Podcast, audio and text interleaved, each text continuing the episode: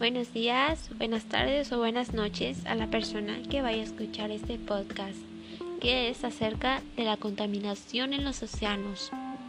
Si le queremos poner un título más bonito o más alarmante, yo le pondría un océano de plástico, ya que no está nada alejado de la realidad.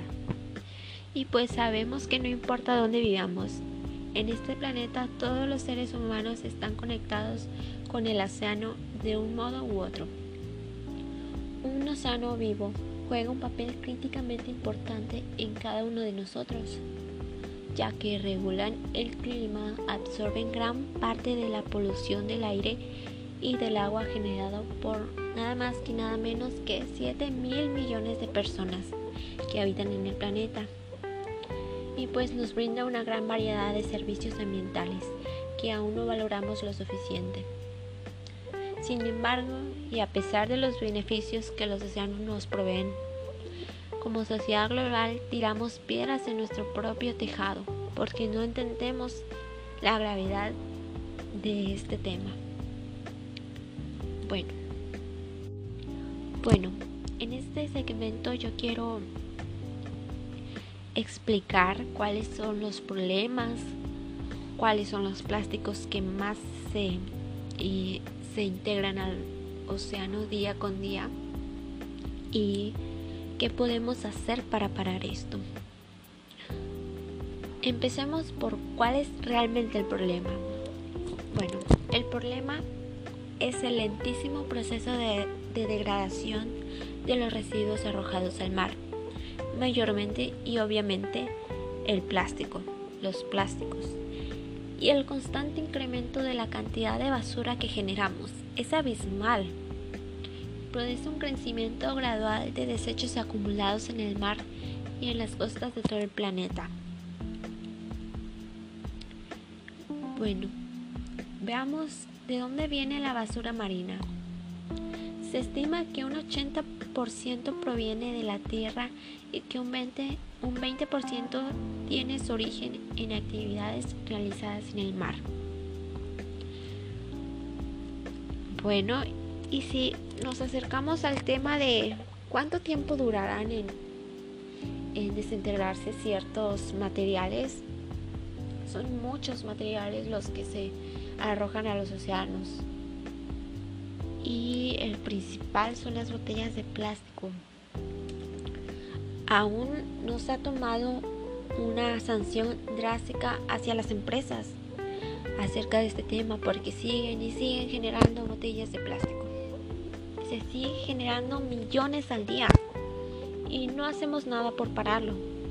En vez de eso seguimos consumiendo y consumiendo botellas de plástico y no les damos un cuidado correcto y, aunque sepamos o algunas personas no saben que estas botellas de plástico, una sola, dura 450 años en la Tierra, en el océano o en donde lo quieras poner.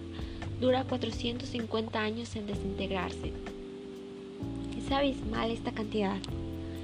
Los siguientes son los vidrios, las botellas de vidrio, o todo lo que tenga que ver con un video dura muy poco, realmente no, ¿cómo va a durar poco? Son 700 años los que duran en el planeta Tierra. Muchísimos. Los siguientes son las latas. Duran 200 años. Y un tema muy controversial son las bolsas de plástico. Una sola bolsa dura 20 años. 20 años son muchos porque se generan día con día millones de estas bolsas de plástico y para un solo uso. Este, una anécdota personal con la que yo viví fue que yo trabajaba de empacador en algunas sucursales de aquí de Reynosa, Tamaulipas. Y las personas se ponían muy agresivas, muy enfadadas por el hecho de que ya no se querían dar bolsas.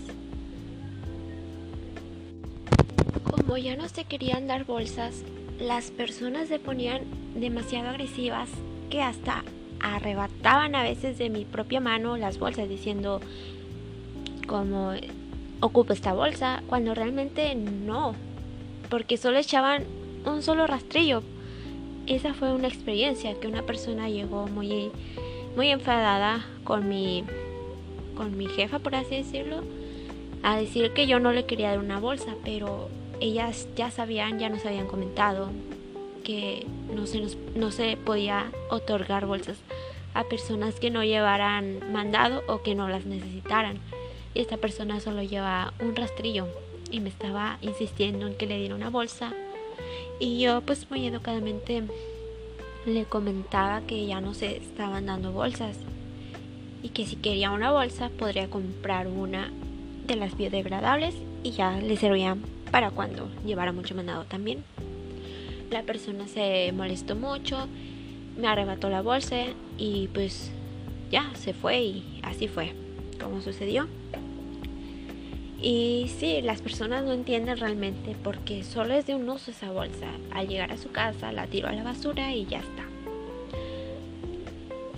Las, las personas no están entendiendo realmente el impacto que se está creando. 20 años para que se desintegre una sola bolsa es demasiado. Cuando pueden comprar una bolsa que le va a durar un año o más tiempo y si la cuida muy bien le puede durar mucho más tiempo. Y es un tema que no, la gente no está entendiendo. Por más que se hace propaganda, podcast, noticieros, no entiende la gente. Y nos estamos echando la soga al cuello. El impacto de, la contaminación en los océanos afecta a los ecosistemas, la fauna marina, el turismo, gastos públicos, seguridad personal y la salud. ¿Por qué, digo que la salud? La salud de los humanos. Bueno, eh, les voy a dar una pequeña explicación. Pequeños pedazos de plástico son confundidos por el sistema endocrino de los peces, como estradiol, causando un trastorno hormonal en las especies marinas afectadas. De acuerdo a la información suministrada por el Instituto de Oceanografía SCRIP, el 90% de los peces estudiados en los océanos pacíficos tenían plásticos en sus estómagos. Muchas de estas especies luego son consumidas por los humanos, lo que tiene como resultado la ingesta de químicos tóxicos. Estamos consumiendo peces con el 90% de plástico en sus estómagos. Bueno, ¿cómo podemos ayudar nosotros como personas en estas situaciones donde ya está demasiado avanzado? Tenemos que cuidar y, ser un agente de cambio, ya sea participando en diversas acciones o adaptando nuevos hábitos de consumo y de comportamiento en nuestro día a día. Tenemos que adoptar nuevos hábitos en no utilizar desechos que solo se usan una vez y van a la basura o darles un buen cuidado de desecho. Nuestro rol como consumidores es cambiar nuestros hábitos e intentar dejar de lado el consumo, el consumo de plásticos de un solo uso tenemos que hacer eso, hacer un cambio de, de hábitos. La situación actual global del problema de las basuras marinas es altamente preocupante. A pesar de ello, debemos decir que afortunadamente en los últimos años ha habido un incremento en la, en la visibilidad del problema y en la cantidad de foros y medios de comunicación que tocan el tema. Una propuesta que yo veo bastante, bastante interesante y que se debe adoptar es la economía circular. Esta creo yo que es una opción bastante segura con la que podemos cambiar toda esta situación. Estamos a tiempo de darle la vuelta. El modelo económico actual es lineal, fabricar y desechar. ¿A qué se refiere esto? Bueno, que las empresas fabrican algo. Eh, las personas lo toman de un solo uso y lo desechan. Y se sigue esa línea. Podríamos decir que va de la cuna a la tumba. Se basa mayormente en disponer de grandes cantidades de energía y otros recursos de fácil acceso. Pero bien sabemos que es solo cuestión de tiempo para que lleguemos al límite de agotar la capacidad física de nuestro planeta.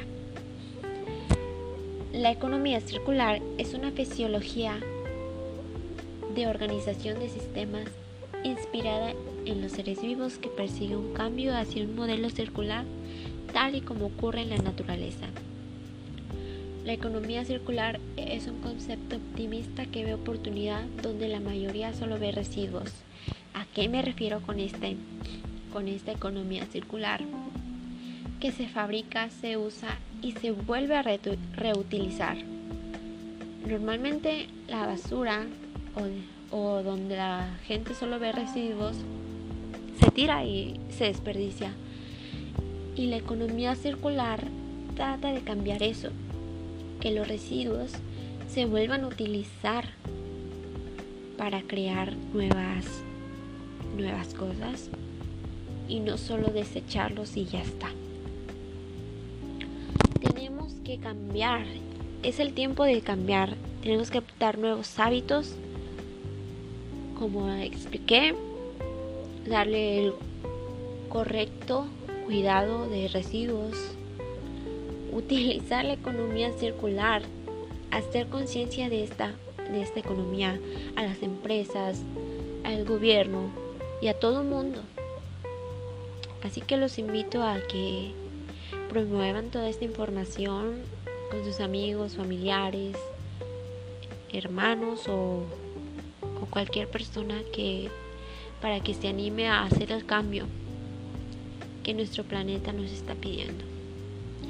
Pues gracias por escuchar este podcast. Este es el fin. Hasta luego.